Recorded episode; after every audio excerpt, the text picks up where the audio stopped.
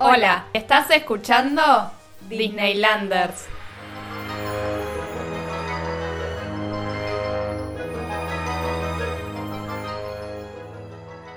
Bienvenidos, bienvenidas y bienvenidas a este segundo episodio de un podcast en el que solo hablamos de una cosa, Disney. Yo soy Juli.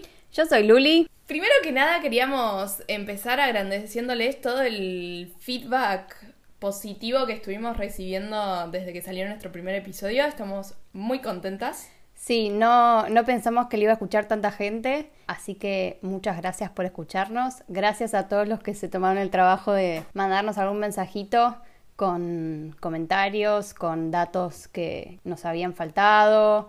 Bueno, un montón de cosas nos fueron mandando, así que muchas gracias.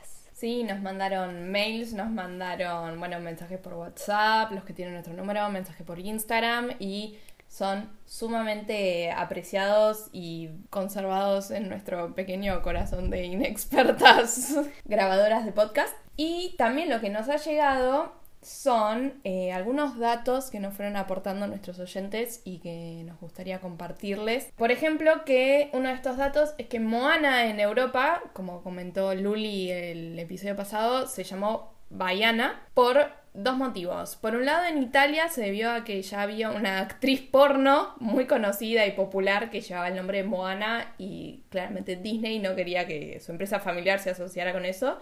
Y porque en España había una empresa de perfumería que ya tenía el término Moana para uno de sus productos y bueno, había una pequeña eh, lucha legal y decidieron cambiar el nombre de todo el mercado por Baiana en vez de Moana. Y el otro dato que me parece que a bastante de nosotros nos va a interesar es que Disney Plus llega a la Argentina a fin de año, más específicamente hacia noviembre y bueno, esperemos que esta cuarentena se haya levantado para ese entonces y si no vamos a tener mucho contenido con que entretenernos. Bastante más tarde lo lanzan acá en Latinoamérica. Sí. Mucho más tarde. Estoy furiosa.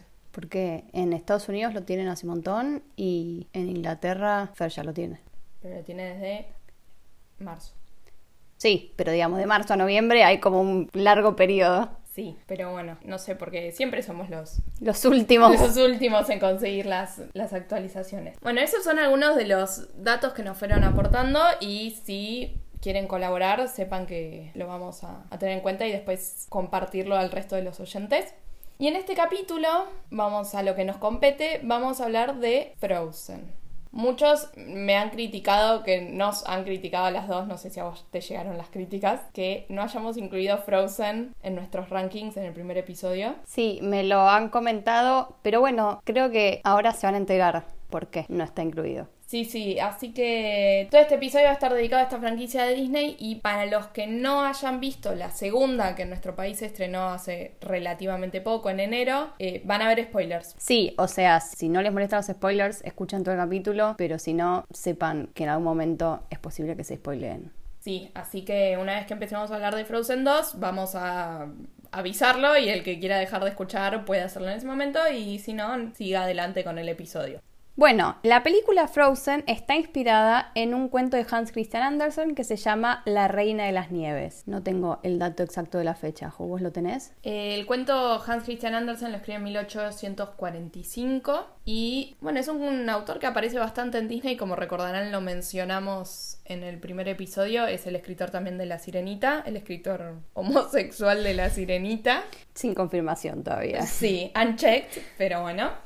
Y para los que no saben de qué trata, yo hasta no haber empezado a hacer la investigación para este episodio tampoco estaba muy al tanto de los contenidos del cuento. Básicamente se trata de dos amigos, mejores amigos de la infancia, una niña y un niño, el niño llamado Kai y la niña llamada Gerda, que son separados porque Kai es secuestrado por esta reina de las nieves, que en el cuento original es mala, es el villano de la historia y Gerda se embarca en una larga aventura para rescatar a su amigo, que termina con que Kai está por transformarse en una estatua de hielo y va, la reina en realidad está por transformarse en una estatua de hielo y Gerda va corriendo y creo que se interpone o lo abraza o lo que sea, y la reina de las nieves los ve y dice, el poder de la amistad es más fuerte que mi hechizo. Y Kai se salva y creo que la reina de las nieves se vuelve nieve o algo, desaparece. Típico de Hans Christian Andersen. Primero la sirenita haciéndose espuma y ahora la reina de la nieve haciéndose nieve. Sí, ¿no? Es repetitivo el señor. Bueno, algunos de ustedes ya se estarán dando cuenta de por dónde viene el asunto, cómo lo, lo convirtieron Disney en su propia versión. O sea, reemplazaron la relación de amistad por una relación filial y básicamente la escena en la que Elsa la salva a Ana de, de morir. Al no, revés. al revés. Que Ana la salva a Elsa de morir y queda congelada vendría a ser como Kai y Gerda. Bien, y el villano deja de ser la reina y pasa a ser Hans. Sí, aunque en la primera versión de, de la historia de Disney, Elsa iba a ser la mala de la película. Iba a ser la mala de la película y está inspirada en Amy Winehouse, lo que no me pareció un dato menor y muy gracioso. Me parece muy gracioso porque como que no se me ocurre cómo iba a ser el personaje si está inspirado en Amy Winehouse. Por lo que vi en, en tipo los sketches de, de arte conceptual, tenía una onda muy alegría de intensamente y lo de Amy Winehouse estaba como inspirada en la voz y en el pelo. Sí, yo vi que era, tenía, era como larga, flaca, tenía la piel azul me parece y como el pelo como si fuera en puntas blanco. Sí, Algo no- así era. No era muy agradable. Nada que ver a la Elsa que termina siendo al final. Nada que ver. Ah, un dato no menor en el cuento. El cuento está muy resumido porque es un cuento que más que cuento parece ser una pequeña novela, se divide en ocho partes, pero también es importante que este chico Kai, eh, un fragmento de un espejo lo, lo atraviesa el corazón y empieza a convertirlo lentamente en hielo. Como con Ana, digamos. Exactamente, como Ana. Bueno, eso por lo que dice Hans Christian Andersen, escribe Hans Christian Andersen en su historia y Disney, no Disney la empresa, sino Walt Disney el hombre, venía jugando con la idea de esta película desde allá por los 40 y finalmente deciden archivarla porque no se sabe bien por qué. Sí, no sé bien por qué la archivan, pero sé como que la traen a colación varias veces, pero como que nunca logran darle la vuelta que, que- para que encaje con el resto de, las películas de Disney. Como que siempre lo tienen ahí en el, en el tintero, pero no terminan de darle con el concepto que, para llevarla a producción. Hasta que finalmente en el, bueno, previo al 2013, pero bueno, en el 2013 se estrena en Estados Unidos, acá en la Argentina se estrena en enero del 2014, llega Frozen como una película muy, muy esperada a las salas de, de los cines mundiales. No me acuerdo cuándo la vimos. Yo la fui a ver al cine con Celi, para los que no saben, Celi es nuestra prima, y Pitu, que es un amigo nuestro también. Y la fuimos a ver los tres al cine y me acuerdo que cuando salimos, Pitu fue al baño y volvió y nos comentó que había escuchado a un hombre adulto en el migitorio cantando Libre soy, libre soy". Qué canción pegadiza, creo que es la más pegadiza de Disney. O sea, nunca sufrí tanto una canción de Disney. Es muy pegadiza y yo voy a admitir que al principio me gustó mucho. Sí, me encantó, pero no me la pude sacar de la cabeza y te- no sé si recordás nuestra vecina, nuestra vecinita. Tenemos una familia viviendo al lado de nuestra casa que tiene una hija que en ese momento era bastante pequeña. Mm. ¿Y cómo explicarles el padecimiento de esta niña gritando libre soy las 24 horas del día? Era verano además, entonces se la pasaban en la pileta y, y tiraba agua hacia arriba como si fuese el, el hielo, la nieve. Creo que ahí empecé a odiar un poco la, la canción. Ahora no la puedo escuchar, por ejemplo, no, no me la banco. Es que ya la quemamos mucho, o sea, horas y horas de estar escuchando Let It Go. Pero las otras canciones de la película las sigo escuchando y disfrutando mucho. Solo Let It Go tengo que saltearla. Yo hay una canción que no me gusta y es una de las preferidas, pero a mí no me gusta. ¿Cuál? No sé cómo se llama en español, porque yo las vi todas en inglés las películas y no sé, de repente los nombres en español no me salen, pero es la de... Ah, ya sé, y si hacemos un muñeco. ¿Cómo no te gusta Do You Want to Be the Snowman? No me gusta, la odio. Para, a mí eh, no es mi favorita del disco ni en pedo, ¿eh? Pero me agrada. No me gusta. ¿Sabías que encima la iban a sacar de la película? No sabía. Leí que en la casi la última versión de la película la iban a sacar. Habían tomado la decisión de sacarla, pero no sé por qué hicieron como un, un, una- un preestreno o un screening dentro de Disney con la canción incluida. O sea, la versión anterior a la que con la que estaban trabajando. Y a la gente que vio la película les encantó. Y les encantó esa escena y ese, esa esa canción, así que al final decidieron dejarla, pero casi casi que la sacan. Igual no entiendo cómo harían a mostrar el vínculo de hermanas entre ellas dos y cómo se fue desarrollando a lo largo de los años sin esa canción. Calculo que tendrían otro montaje armado. Otra cosa que sacaron, pero que iban a incluir, era que los cuartos de ellas están como conectados por, o estaban conectados como por un armario común y Con un vestidor. un vestidor común y terminan sacándolo de la película. Y tiene sentido porque si Elsa de repente se encierra, como que le cierra todos los puntos de acceso. El vestidor compartido como que daría para... No quería que le toque todas las puertas, torturándola todo Claro. el día, tocándole todas las puertas del- de la habitación. Tal cual. Otra opinión poco popular mía, la voy a decir así, creo Julita que vos compartís, pero la voy a tirar, es que no amo Frozen. Me gusta hasta ahí, no la amo. No sé cómo me siento. A ver, me parece que tuvo como mucho, demasiado build Hype. up, sí, mucho hype. Y yo he participado de ese hype, lo voy a admitir. Cuando salí de verla en el cine quedé fascinada, pero después como que me cansó un poco. Y me parece que no es tan merecedora que... ¿Qué pasaron? ¿Cuándo dijimos que estrenó? ¿2014? ¿2013? ¿2014? En Estados Unidos en el 2013, acá en el 2014. ¿Qué pasaron? ¿Siete años?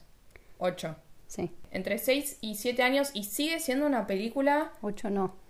Y sigue siendo una película como que las niñes del mundo se desesperan y no entiendo por qué. Eso sí te lo voy a reconocer. Yo tampoco. Sinceramente, no me parece la mejor película en ningún punto de vista. No me parece la mejor en cuanto a trama. No me parece la mejor en cuanto a musicalización. O sea, es buena. Son pegadizas. Pero la mejor. Es, es muy Broadway. O sea, hay muchas pelis de Disney que terminaron en Broadway, pero siempre tuvieron que agregarle canciones. No sé si a esta le agregan. Sí, seguro que sí. Me parece que sí. Pero es muy, muy, muy Broadway-ish y... Bueno, una de sus tipo protagonistas es una cantante y actriz de Broadway.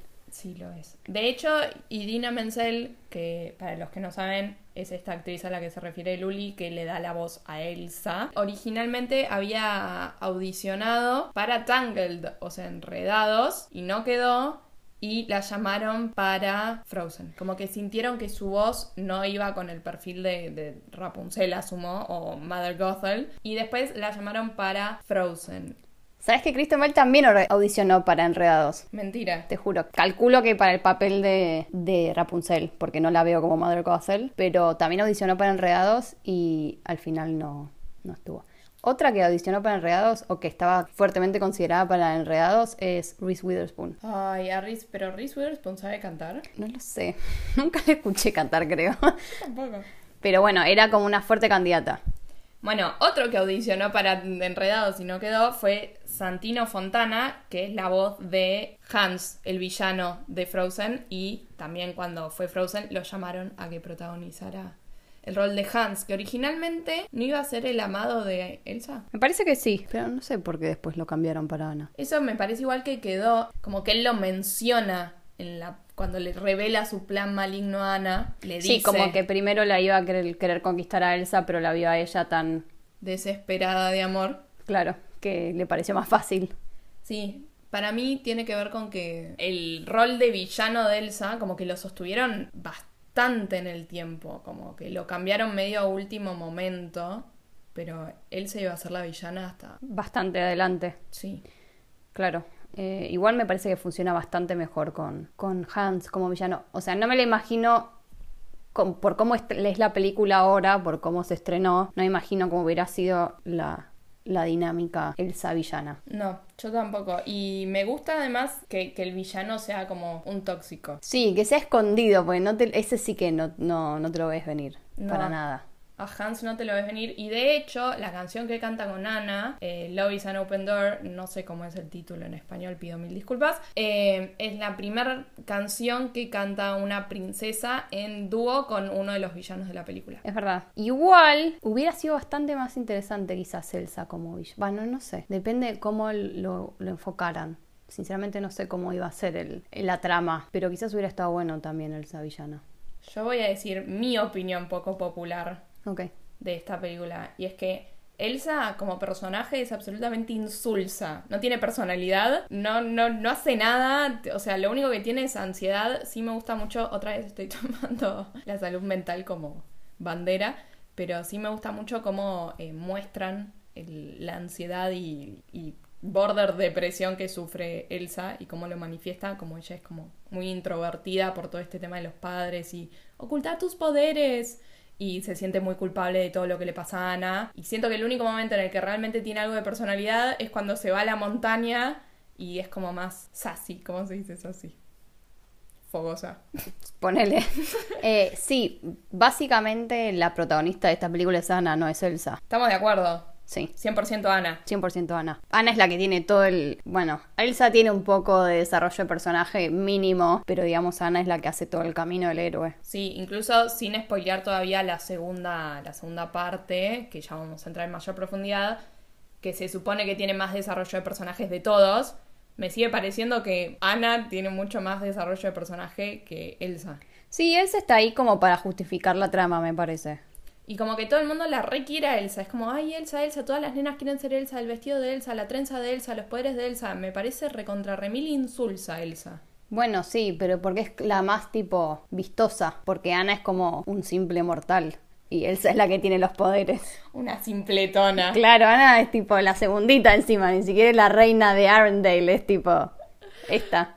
Pobre Ana, yo la quiero un montón. Yo también, pero no sé, me parece que la película, no, sinceramente todavía no entiendo por qué la gente la ama tanto, porque, no sé. Otra cosa que voy a decir, que yo van a ver que esto para mí es muy importante. El diseño del personaje es un asco, la- no me gusta, tiene, es deforme, parecen aliens, su cara es deforme. O sea, llevaron a tal extremo el tema de los ojos grandes de Disney que ya es como que no parece humana su cara. Sí, me perturba un poco. Su- sus ojos tan grandes, su nariz tan pequeña. No tienen mentón. Eso es verdad. Es tipo, tienen una cabeza arriba gigante, pues tienen que hacer lugar a sus ojos, que parecen tipo dos platos. Y después su naricita y su boquita y no hay mentón. es deforme.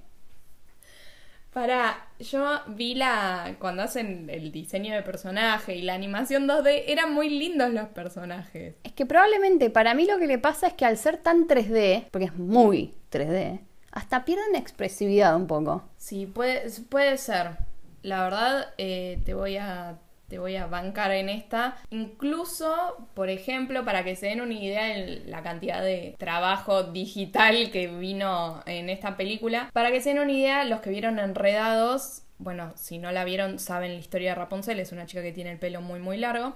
Tuvieron que crear un programa. Igual eso de tuvieron que crear un programa ya no me parece la gran noticia porque lo crearon para Valiente, para Enredados, para Frozen. Está bien, pero digamos que tienen que generar tecnología que no existe. Zootopia, otra, que tiene muchos pelos, distintos, O texturas. sea, el pelo es un problema para la animación de personajes. El pelo siempre es un problema en cualquier tipo de, de ilustración y en la animación ni me quiero imaginar. Cuestión que en Enredados también crearon un programa para hacer el pelo de ella que tiene, ¿cuántos son? 100.000 eh, Sí, strands, no sé cómo decirlo en español. pelos. 100.000 pelos el personaje y en comparación Elsa tuvieron que crear un programa para darle 420.000 pelos. Me parece rarísimo, porque además tampoco es que tiene tanto pelo. En la segunda película me parece que se ve muy poco real el pelo. Como que le quieren dar tal hiperrealismo al pelo sobre todo, que no sé, termina siendo raro. Sí, no, no, tiene un movimiento natural. O sea, es como bastante glorioso, pero no me parece una cosa que vos decís, oh, qué naturalidad. Buena palabra, glorioso. Es que, es- o sea, la escena en la que ella hace tipo el movimiento ese que se baja la trenza es bastante, ah, te mueve, te mueve un poco el Sí, te alma. emociona. Que a todo esto, ya que estamos hablando de tecnología, esa escena, la de la canción cuando ella, bueno, justamente Let It Go, cuando ella hace el la creación del castillo de hielo, le llevó 30 horas renderizarla. Y la escena creo que dura 36 segundos nada más. Sí, sí, es cortísima. Y o sea, vos imaginate 30 horas, es un montón, es más de un día. Creo que tuvieron 50 animadores además trabajando en esa única escena para hacer el castillo. Es una bestialidad. Es un montón. Por eso Disney es Disney, porque tiene tipo la plata y los recursos para hacer todo esto. Pero sinceramente lo hubieran invertido en hacer un, no sé, una trama un poco más compenetrante. Hablando de invertir, los animadores, va, animadores, los creadores, los animadores principales y creadores, Disney les bancó viajes a distintas partes del mundo, por ejemplo, bueno, Noruega, que es donde principalmente está inspirada la historia, para la segunda peli fueron a Islandia y fueron a Canadá, más específicamente a Quebec, donde hay un hotel que se llama el Palace de Glass, que es un hotel todo de hielo y es la inspiración para este famoso castillo que ya construye de la nada y que actualmente tiene una habitación que es la, la suite Frozen inspirada en la película. Me gusta que todos cobramos con Frozen. Sí, no, no, es un fenómeno. Bueno, de hecho es la película de animación que mayor eh, ganancia hizo en la historia. No entiendo, no entiendo cómo funcionó el marketing para que Frozen sea el fenómeno que es hoy en día. Bueno, también tuvieron que crear un, programa para la nieve Sí, y no solo fueron a los animadores a estudiar el tema de los paisajes y eso, y de inspirarse para los castillos, sino que también fueron a estudiar la nieve ahí a Noruega y a Islandia. O sea, tuvieron que ver, creo que tuvieron que pasar un día eh, interactuando con la nieve para poder después recrearlo. Mira, y, tuvieron un, un, profesor que era, que no le habían puesto un apodo tipo Doctor Nieve, una cosa así, que les fue a asesorar sobre, sobre la nieve y sus propiedades. Sí, su comportamiento. Además, viste que la película empieza con esa escena de los recolectores de hielo, no sé cómo se llaman. Y para eso también los sonidos y todo eso los grabaron cortando hielo real. Interesante. Very interesting. Me, me re divierte toda esta parte de... El backstage. Sí, sí, cómo se hacen las películas. Hablando de, de, picadores de hielo, ahora que los mencionás, de quien no hablamos hasta el momento es de Christoph, que mucha gente en el internet, fanáticos de Disney, consideran que es el mejor interés romántico barra príncipe de todo Disney. El mejor en... El más sano. Es, es, sí, Estoy de acuerdo, es el más sano. Como que solo le aporta el bien. Como que es el... Sí, pero al principio no sé qué quiero decir a qué quiero llegar con esto. Solo quiero hablar de Cristo porque siento que se lo merece. Bien, hablemos de Cristo. bueno, pero vieron, vieron vos y nuestros oyentes que como que al principio Christoph es un picador de hielo, pero como que no tienen familia. Eh, de hecho lo crían las rocas. Eso me causa mucha gracia, que tipo te creen unas rocas que está bien, son trolls, pero son rocas. Además, no entiendo, cuando los trolls se iban a dormir y se hacían bolas, eh, ¿quién se ocupaba? ¿Cómo creció? Porque tiene ya como 10 años el chico. Pará, pido, no sé, esto para mí es un misterio, porque cuando empieza la película, él está con el resto de los picadores de hielo. Y yo supuse, para mí siempre pensé que como que parte de su familia está ahí. O sea, quizás tiene una historia trágica que no conocemos y que por eso después termina con los trolls. Yo siempre asumí que su papá era un picador de hielo. ¿Por qué su papá? Pues quizás su mamá, que heteronormativa. Son, solo hombres en ese escena, ¿no? No sé si se les ve tampoco mucho la figura. Bueno, siempre asumí que sí, heteronormativamente que su padre picaba hielo y por eso él estaba ahí aprendiendo el oficio de su padre. Y después no, se lo roban estos trolls. Capaz lo roban. O capaz se muere toda la familia en una avalancha, todos los picadores de hielo desaparecen y solo queda él. O capaz los trolls lo, raptan, como los gnomos de los bosques que raptan niños. Pero si son buenos los trolls. que vos sepas. La quieren forzar a Ana a casarse con Christoph contra su voluntad. No era muy contra su voluntad, te voy a decir. Estaba inconsciente, ok, le habían perforado el corazón con hielo. Espera, te iba a decir algo que era, ¿sabes qué? O sea, la parte de los picadores de hielo, más allá del chiste, está inspirado en tipo gente real. Es como una, no sé si es tribu, pueblo, que se dedicaba a eso. ¿A picar hielo? A picar hielo, no, me acuerdo su nombre. ¿Ya no lo pican más? No sé si sigue existiendo esa gente, lamentablemente. Para, ¿son los Sami? Sí. Sí, porque, bueno, pero esto ya es territorio Frozen 2 entremos en Frozen 2. Para no, quiero decir una última cosa sobre Christoph. Okay. ¿Qué necesidad había de empezar la historia con Christoph 2 siendo secuestrado por los trolls? Digo, Christoph 2 no. El único Christoph siendo secuestrado por los trolls. Y después nunca más tocar eso. O sea... Pero no empieza siendo secuestrado por los trolls. Empieza así la película. ¿Ah, sí? Sí, empieza con los picadores de hielo. Sí. Que cantan la canción From sí. Christoph picando hielo con los picadores de hielo. Sí. Y después la, la, mujer troll, que asumo es la madre principal de Christoph, que lo ve y dice, ¡ay, qué tierno! Los ve a, Ben bebé y a Christoph bebé. Y dice, ¡ay, qué tiernos! Me los voy a quedar. Y después sigue la película. No empieza así esa película. Te estás inventando una escena. Sí, para, ¿sabes qué estoy mezclando? Cuando Ana y Elsa bebés llevados por sus padres a los Trolls, como que Christoph las ve Sí, y las pero- sigue. Sí. O sea, perfectamente puede estar secuestrado por los trolls. Sí, pero en ningún momento se ve eso. Vos te lo estás inventando. Vos, tipo, flasheaste fantasía. No, cuando dicen keeping them está. Eso está. No lo inventé. Puedo estar mezclando el orden. Pero cuando ella le, le agarra las cabezas y como que los abraza a ella y dice, ay, qué tiernos, me los voy a quedar, eso está. No estoy segura de lo que estás diciendo. Terminamos de grabar esto y lo voy a buscar y te lo voy a mostrar porque está. Quiero que se sepa para el público que yo tengo muy mala memoria. Bueno, todo lo- que quería llegar con esto es que me parece, y me parece que este es un buen punto para introducir Frozen 2, que es que toda esta película, tanto la primera como la segunda, tienen demasiadas tramas argumentales que al pedo. Sí, porque por ejemplo, los trolls están ahí para decirle, sí, el conocimiento del hielo y la magia. Cásense, chao. Eso es todo lo que hacen. Y cantar una canción sobre los muchos atributos de Cristo. Pido, esa es mi canción preferida de la película. No sé si, no- creo que mi preferida es Love is an Open Door, pero Fixer Upper viene ahí segunda bien pegadita. No, definitivamente es mi preferida. Me gusta cuando le dice, le dicen una cosa así como, como que tiene muchos atributos positivos y se lo muestran de piernas abiertas. Muy suje, como que lo levantan de la ingle hacia ella. Subjetivamente, estos trolls. Bueno, para. Sí, por ejemplo, esto, lo de los trolls. Lo de que Christoph no tiene familia, entonces lo crían rocas. Sí, también. ¿A quién le importa? Como que me, me deja más interrogantes de los que me soluciona.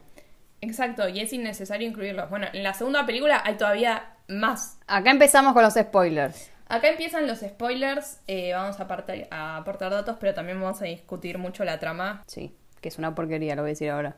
Es una mierda. Es una porquería. Me parece... innes- Realmente me pareció una secuela innecesaria. Sabes que sí.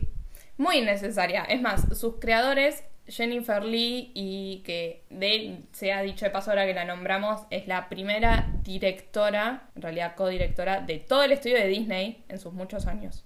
Sí, la primera directora mujer, pero igual me parece como que no es un dato wow porque hola, es codirectora igual, es codirectora con un hombre. Entonces Disney no me vengas a vender como que, ay, la primera la primera película dirigida por una mujer, la pindonga.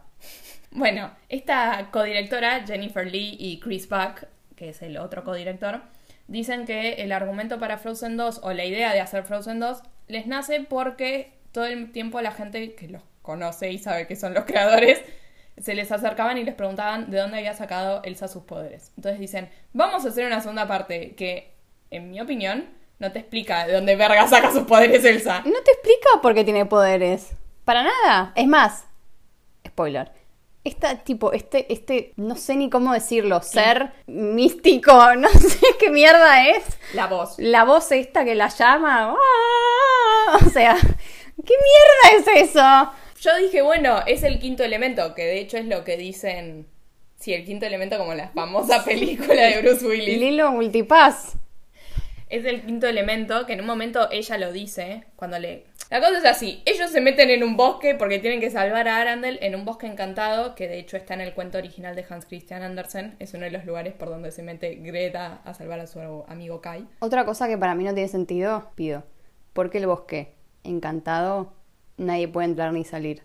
Porque los espíritus están enojados. Está bien, ok, yo entiendo eso, pero, o sea, ¿cuál es el resultado de que esta gente quede encerrada durante tantos años en ese bosque? Como o sea, 35 años son. claro, ¿cuál- qué, qué efecto hace eso? Más allá de que esta gente esté ahí encerrada y no pueda salir. Que ellas descubran que su madre es mitad este pueblo que no me acuerdo su nombre. No tiene ningún sentido, argumentalmente. Argumentalmente nada tiene sentido. Me pone nerviosa, te juro.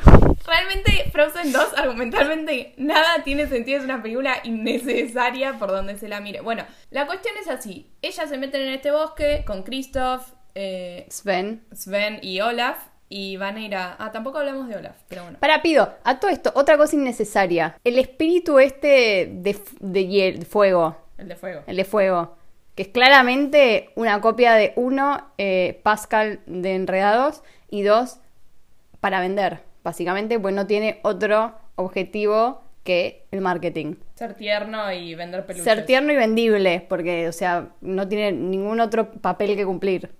Innecesario. Y eso me molesta un montón. O sea, cuando ya es tipo tan claramente algo para hacer plata, me molesta. Tuve que. No fue hasta la segunda o tercera vez que la vi que me di cuenta que el espíritu de tierra son los gigantes. ¿Qué? Sí, What? Claro. Porque ella, Elsa en un momento dice, tipo. Estos gigantes eh, me sintieron a mí y por eso vinieron hasta el campamento. Y yo tipo, "¿Por- ¿por qué? No entiendo, ¿porque tenés poderes y detectan la magia? No, es el espíritu de tierra. Igualmente no entiendo. Porque ella es el quinto elemento. Ah, ¿ella es el quinto elemento? Sí. ¿O la voz es el quinto elemento? Ella es el quinto elemento. La voz no sé qué es. La voz es la misma voz que escucha la madre cuando es joven, que tampoco sabemos qué es. Pues que no tiene sentido esta película. No tiene nada de A sentido. todo esto, otra cosa que no tiene sentido con el espíritu este de fuego. ¿Por qué si sos un espíritu de fuego querés, tipo, estar en el hielo? ¿Por qué te duele el fuego? ¿Por qué si sos un espíritu de fuego sos azul y celeste y pareces más un espíritu de hielo que de fuego? No, no, no. No. Bueno, siento que para los que no vieron la película, nada de esto van a entender lo que estamos discutiendo. Es que necesito que la vean porque para que se enojen tanto como yo, porque esto no tiene ningún sentido. No tiene sentido. La cuestión es que Elsa siente que una voz la llama. Todo esto es tres años después de la primera película. Y los directores, además de decir, ah, bueno, la gente quiere saber de dónde Elsa saca sus poderes, dijeron, los personajes al final de la primera película como que recién están empezando su desarrollo y a explorar sus relaciones, así que hagamos una película tres años después donde exploren aún más estas relaciones. Y para mí ahí falla la trama. Innecesario, no explorar un carajo. No. Eh, ey, Christoph, la relación de. Para la relación de Ana y Christoph me parece que está un poco más. Lo que siente Christoph por Ana, por lo menos. Y Ana y su relación con Elsa, como. Y Olaf también. Como Pero que- no es la relación de Ana con Elsa. O sea, no es la relación entre ellas dos, es cómo se siente Ana con Elsa. Sí, eso es Porque verdad. Elsa sigue siendo un ente unidimensional que no tiene ningún tipo de emoción ni nada. O sea, es como que era una hoja de papel, básicamente, que era lo mismo si era Elsa o si era un arbolito. No tiene tipo ningún tipo de. No tiene emoción. No tiene nada, lo único que quiere hacer es irse a la mierda en toda la película. Porque Ana es una needy y es insoportable. Eso es la película, básicamente. Es esa pensando cómo carajo me puedo ir de este puto país que ni siquiera me gusta. Elsa no tiene, no tiene emoción. Lo único que siente es pavor, ganas de huir y fin. Quiere estar sola, Elsa. Típico de ansiosa. Básicamente lo único que quiere es tipo, déjenme en paz, no quiero ser la reina de ningún lugar de poronga. Ah, pobre mujer, same. Sí, bueno, pero digamos que para una película no me... ha- No, o sea, no. Y siente culpa. Siente mucha culpa todo el tiempo. Y si la tiene a la otra todo el tiempo diciéndole, no me dejes, no me dejes, no me dejes. Bueno, un dato de color es que eh, todo el, el arco de cuando Ana se tiene que despedir de decirle de Olaf se muere en la película, chicos, spoiler. Ultra spoiler. Olaf se muere porque Elsa se muere en la película. Otro spoiler. Tremendo spoiler. Cuestión que toda esa canción que ella canta de que está sola y tiene que seguir adelante tiene que ver porque eh, la chica esta que le hace la voz, ¿cómo es que se llama? Kristen Bell. Kristen Bell lo basa en sus propias experiencias de codependencia. Me parece muy bien esto, pero es insoportable como personaje. Es, es un po- En la segunda, en la primera no es tan insoportable. O en la segunda es tipo, Ana, por favor, andate a otro lado. En la segunda es insoportable, es tipo, Elsa se aleja dos metros y tipo, me dejaste, me dijiste que no me ibas a dejar. Sí, sí, no la banco, te juro que no la banco. Bueno, cuestión que eh, ellos se meten en este bosque porque Elsa siente una voz que la llama, la voz ataca, cuando Elsa le, le responde, ataca a Arandel y tienen que meterse en el bosque a solucionar lo que sea que atacó a Arandel, que ellos suponen son estos espíritus. Ahí descubren un, mon- pero un montón de cosas de su pasado que era innecesario meter tanto. Los nenes salían confundidos del cine. ¿Sí? Sí, ibas al baño después de la función y las mamás estaban tipo, ay, me re gustó, qué sé yo, y los nenes estaban como... No entendí en- un carajo. Sí. Tipo, pero no entendí por qué Ana hace esto, por qué Christoph esto, por qué Elsa esto. Nadie lo sabe, nadie entendió porque nada tenía sentido. Bueno, la cuestión es que Elsa es este quinto elemento que es- hace como un puente entre el mundo, el- el- el- la dimensión humana y la dimensión de los espíritus de la naturaleza. Y se queda viviendo en este bosque encantado. Y Ana se va a hacer reina de Arandel como siempre tendría que haber sido. Nada, malísimo. Malísimo. Al Yo, pedo. yo no termino de entender si la madre tiene poderes Para mí Por no. eso salva al padre, se lleva bien con los espíritus, porque la voz que canta supuestamente es ella. Es la madre, ¿no viste que cuando ellos se- ven las estatuas congeladas en nieve dicen mamá o era mamá y era papá? Porque tengo un yal que tiene... La- Está cosido igual que como cosen esta tribu, por lo tanto eh, es lógico que mi mamá sea de esta tribu, fin. Sí, pero yo no entendí que ella era la voz. Sí, porque el padre escucha una voz y la voz lo salva y después te muestran que es la madre que lo salva. Me Y- parece que está haciendo una lectura muy, muy, muy. No, porque después cuando Elsa llega a este iceberg, eh, donde descubre su que es el quinto elemento, es la madre la que la llama y cantan juntas. ¿No viste que aparece la madre refle- apare- en, en esa cueva? Sí. Y pero aparece todo el mundo en esa cueva. Bueno, pero específicamente aparece la madre y cantan juntas. La madre es la voz. Entonces, los poderes de Elsa son de genética que le transmite la madre y la madre de- en algún punto también era mágica. Un interrogante que jamás lo te podremos resolver. La cuestión es que todo esto empieza para saber de dónde vienen los poderes de Elsa y es un interrogante. Jamás lo sabremos, porque no me aclaraste nada. De vuelta, me dejaste con más preguntas de la que me respondiste. Solo sabemos que Elsa es el quinto elemento y que Ana ahora es reina de Arandel y se casa con Kristoff, otro plebeyo. Pero en Arandel esas cosas no importan. No, no importa, no molesta. Y que entre Hans y Christoph, sinceramente, quédate con Christoph. Sí, Kristoff. Como rey, digamos. Me gustó también algo que leí en la internet, que fue que Kristoff en la segunda de Frozen 2 tiene como que todo su, su trama argumental del personaje es romántica, como sus sentimientos por Ana y cómo proponerle matrimonio y esa es su gran preocupación y que es algo que típicamente se reserva para los personajes femeninos y me gustó esa reflexión. Sí, me gusta mucho el personaje de Christoph, porque realmente es muy sano. Y Eh, es poco machirulo. Y tuvo, tuvo un, desarrollo, un, un gran desarrollo de personaje, porque empieza en la primera película siendo una ortiva mal, tipo, no te banco, no te dirijo la palabra, no quiero ni ayudarte, Quiero estar solo, vivir con los animales. en el bosque con mi reno y el hielo, Y las rocas. y mis padres rogas que me secuestraron de niño. Y en la segunda película es como mucho, como mucho más tierno y se ablandó y quiere hacer todo por ella, pero no todo por ella, sino como ayudarla en todo y apoyarla. Aguante Christoph. Sí, Christoph es un buen personaje. Bueno, como para ir cerrando el tema Frozen 2. Al pedo. No era una película que mereciera una secuela, bajo ningún punto de vista. No, lo único que tiene bueno Frozen 2 es el soundtrack, que está bueno. Me gusta mucho más el soundtrack de la primera que de la segunda. No estoy necesariamente de acuerdo. Me parece mucho más innovador el de la segunda. Hablando sin saber. Conclusión, la verdad, para retomar el nombre de este episodio, Frozen. ¿Hacía falta una secuela? No, Para nada. no hacía falta. No hacía falta. Es más, O, o hacía falta si me ibas a explicar algo o me ibas a aportar algo más contundente, no esta serie de cosas que no le importan a nadie. a nadie. Algo que sí me parece importante de mencionar sobre tanto Frozen 1 como Frozen 2 es que de no ser por el gran éxito que tuvo Enredados en su estreno en el año 2010, nunca jamás hubieran hecho estas películas. Fue gracias a Enredados que dieron que dio a luz, digamos. Enredados caminó para que Frozen pueda correr. Porque Enredados es la mejor película del universo. Enredados ya merecía una secuela. Enredados merecía una secuela, pero bueno, tiene una serie. Es, es una. La verdad que como serie vi un par de capítulos y me gustó cómo la adaptaron a la tele. Yo nunca la vi porque me la tenía que bajar y me dio fiaca, pero cuando esté Disney Plus la voy a recontra mil ver. Porque además es muy linda estéticamente. Me gustó cómo adaptaron la animación para que no sea tan cara, obviamente, como la película. Que la película, a todo esto, ¿sabes cuánto salió? Estiman. No hay un, un presupuesto oficial. ¿Hacerla? ¿Sabes cuánto salió? ¿Cuánto? 260 millones de dólares. Así es, es carísima. Y, pues, y además encima le llevó mucho, mucho, mucho, mucho, mucho, mucho, mucho tiempo hacerla. O sea, Tangled es otra película que empieza su, desde su primera concepción en el 1938-39, después de que sale Blancanieves. Después de que sale Blancanieves, que fue un éxito total Blancanieves, empiezan a ver qué, otra, qué otro cuento de hadas pueden usar para una película de- del estilo. Y Rapunzel era una de las posibilidades que después no les gustó, bueno, bla, bla, bla.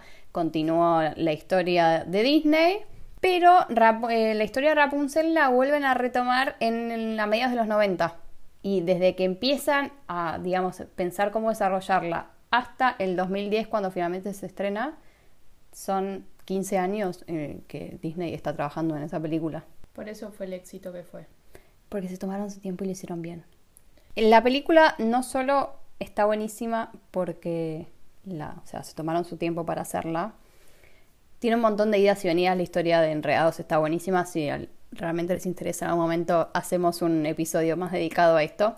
Síganos en Twitter en arroba Disneylanders-bajo y hacemos una votación a ver si les interesaría un episodio dedicado a las, la historia del nacimiento de Enredados. Sí, es súper interesante. Pero, así como muy en resumidas cuentas, la, él empieza a pichar la historia un ilustrador y animador de Disney, que trabaja hace un montón con Disney, que se llama Glenn King.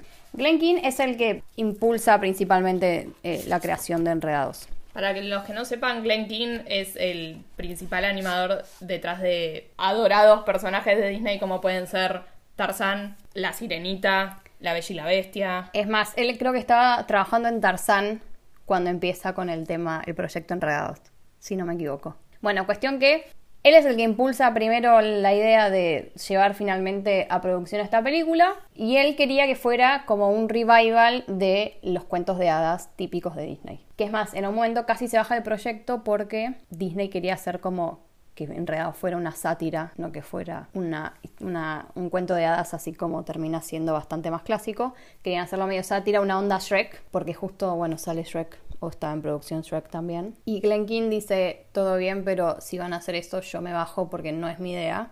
Muy clásico el King. Sí, muy clásico él y, él, y ahí le dijeron, bueno, no, quédate y seguirla dirigiendo. Él, él iba a ser el director también. Wow.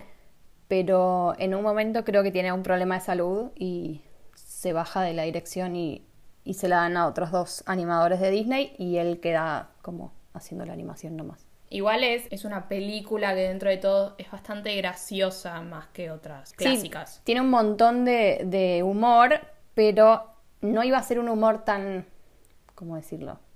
Lindo o tan cute. Iba a ser como más... Ácido. Ácido, como un poco más satírico como Shrek, claramente.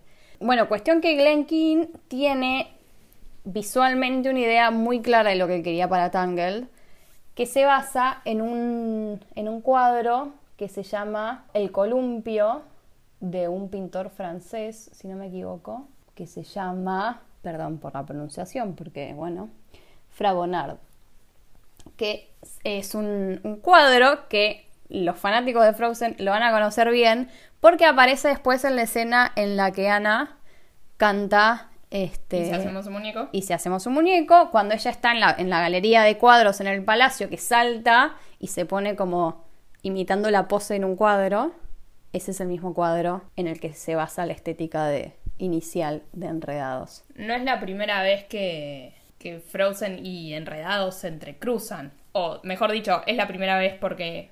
Es la primera en la película, en la película. Sí, Rapunzel y Flynn Rider aparecen en en el día de coronación de Elsa. Sí, son invitados del reino.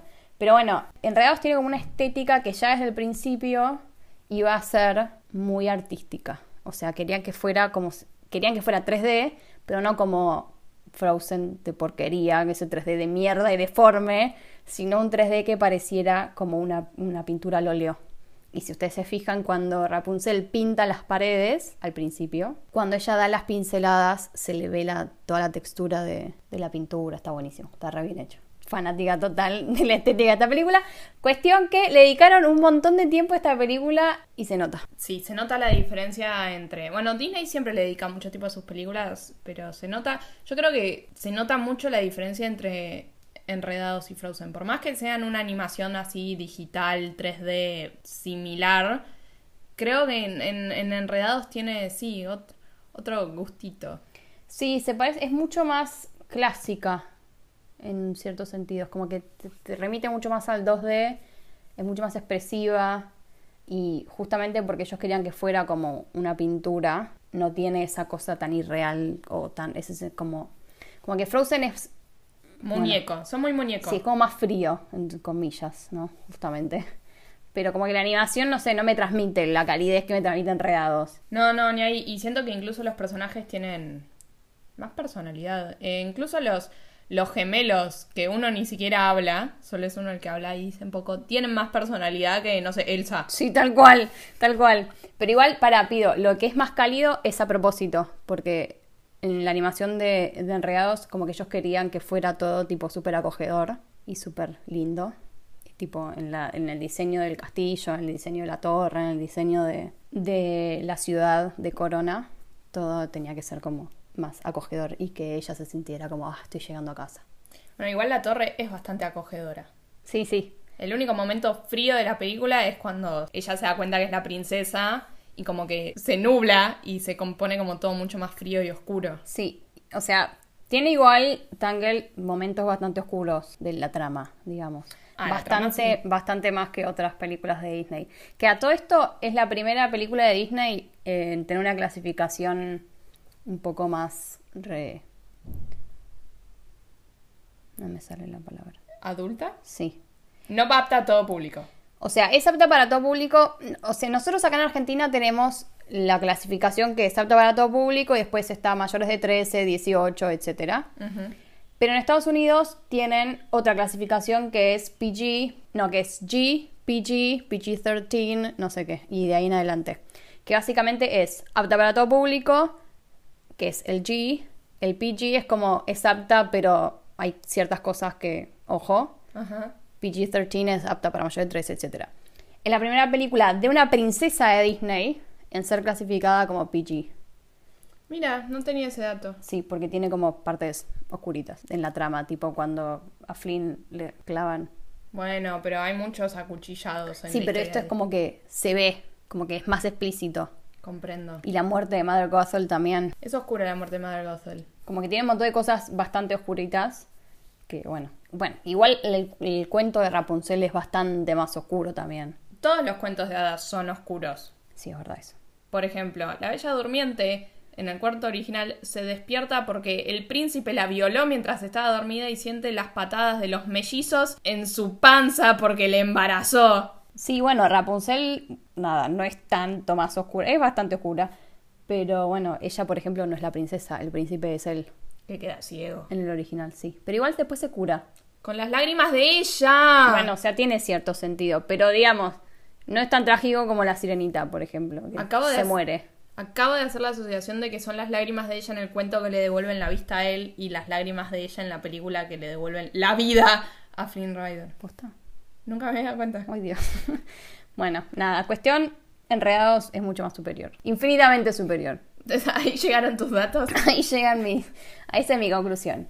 Eh, puedo decirles muchísimo más sobre Enredados, pero me parece que nos vamos a ir a la mierda. Y la onda era hablar de Frozen, que es una porquería. Bueno, así que hasta acá llegamos, porque si no, se nos va a la miércoles el tiempo. Este es el capítulo, el episodio de esta semana y los volvemos a escuchar dentro de dos semanas. Sí, recuerden que vamos a estar sacando los días martes los nuevos capítulos, cada dos semanas, o sea, dos veces por mes, los días martes tenemos capítulo nuevo. Y bueno, gracias por escucharnos. Gracias por escucharnos y eso es todo por hoy. Nos vemos en dos semanas. Nos vemos en dos semanas. Si tienen algún comentario, duda, nos quieren cagar a puteadas porque no nos gusta Frozen. Bueno, no es que no nos gusta, no nos gusta tanto. No, no es merecedora de todo el hype que recibe. Tal cual. Así que si nos quieren cagar a puteadas, ya saben dónde encontrarnos. Nos pueden mandar un mail y ahora a continuación les damos la dirección. Seguinos en Twitter en arroba disneylanders-bajo o mandanos un mail a disneylanderspodcast.gmail.com.